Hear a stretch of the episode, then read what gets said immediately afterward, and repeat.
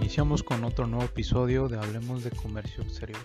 En esta vez pues les traigo un tema que hace unos días venía platicando con algunos amigos sobre si es bueno un tratado entre México y China. Los pongo en sintonía para los que no desconocen del tema. Eh, Estados Unidos ha adoptado una medida explicándoselo de una manera más sencilla como la pareja tóxica de México.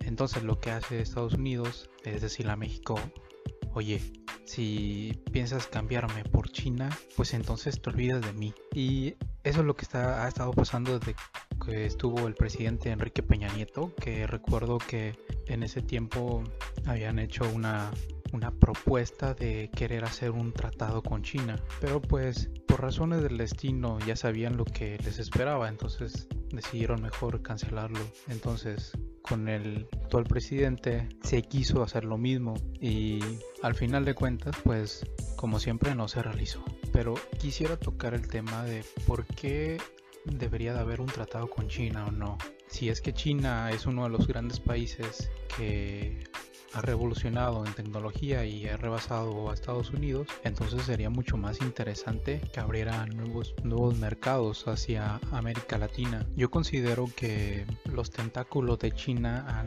se han expandido por todo el mundo, entonces es algo de lo que no podemos huir. Recuerdo un libro que leí hace algún tiempo de una escritora estadounidense, no recuerdo el título, pero mencionaba que quería vivir un año sin productos chinos. Entonces lo que se daba cuenta ella es que en las camisas que compraba que decían hechos en Estados Unidos en realidad era un reetiquetado y las procedencias de estos productos en realidad provenían de China. Así como sus teléfonos que mencionaba que se le había descompuesto, entonces ella estaba tratando de buscar piezas estadounidenses, pero al último lo que encontró fueron piezas que provenían de China y relata cómo su día a día se ve influenciado por productos de procedencia china. Y así sucede con la mayoría del mundo, o sea, no podemos huir de China como tal, ni el mismo Estados Unidos, incluso con los aranceles que le ha impuesto, no es capaz de detenerlo.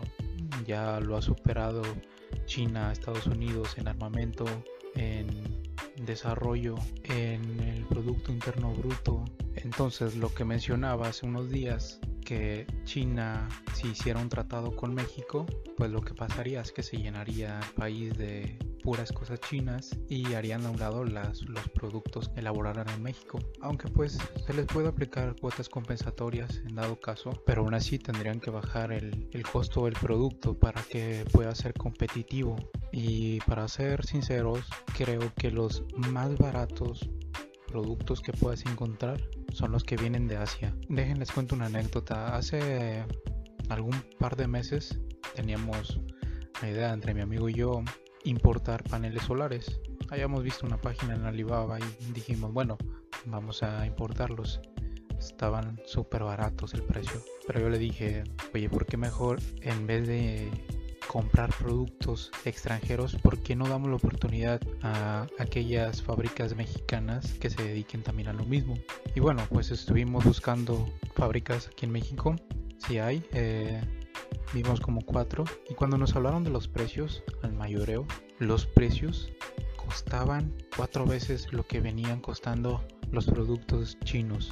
Entonces también me, me pregunté, oye, ¿por qué China en realidad eh, cuestan los productos más baratos. Y es que viene de una filosofía muy distinta a la de toda América, que allá ellos ven un retorno de inversión a largo plazo vendiendo al mayoreo. En cambio aquí en México, pues lo que suelen hacer es que primero recuperan su inversión, ya después pueden bajar, ir bajando el precio gradualmente. Y ese es el problema, que a veces eh, quedan en el, en el rango alto cuando ya en realidad ya quebró la empresa porque no vende.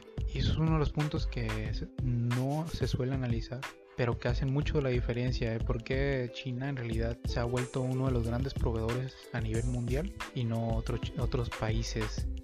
Bueno, pero ya hablando de los puntos importantes, los puntos positivos de un tratado con China y México serían el Por ejemplo, si quieres crear una marca de electrónicos no sé, de lo que quieras, puedes tener un proveedor en China que incluso pueda ponerle tu marca y te costaría mucho menos que crear una fábrica aquí en México, buscar gente que se especialice en algún tema en específico, importar la maquinaria, te saldría mucho más caro. Un amigo se dedica al tema de lámparas y ese estilo de, productos hacia lo mismo. En un principio, cuando inició, se trataba de buscar proveedores aquí en México, pero pues ustedes saben que si tratamos de buscar aquí en México, pues nos va a salir mucho más caro. Entonces, pues al último no le salía el producto, o sea, era un producto normal y el precio con la competencia estaba al doble. Entonces, pues para competir de manera directa con la competencia aquí en México, pues lo que hizo fue un viaje a China y estuvo buscando fábricas que se dedicaran a lo que él sabía vender. Entonces llegó un acuerdo con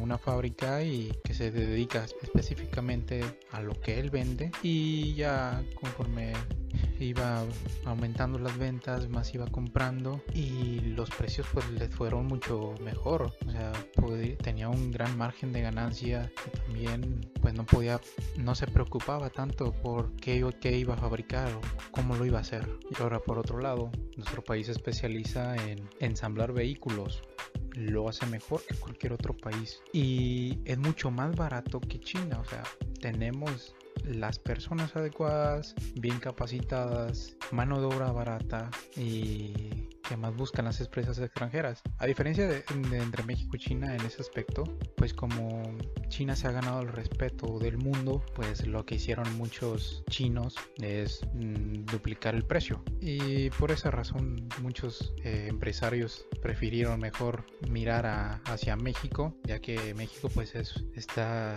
demasiado cerca de Estados Unidos, que es donde van la mayoría de los automóviles. Y pensando de esa manera, pues puede ser que prefieran mejor que los productos se elaboren en China, se envíen a México para ensamblarlos y para posteriormente enviarlos a Estados Unidos.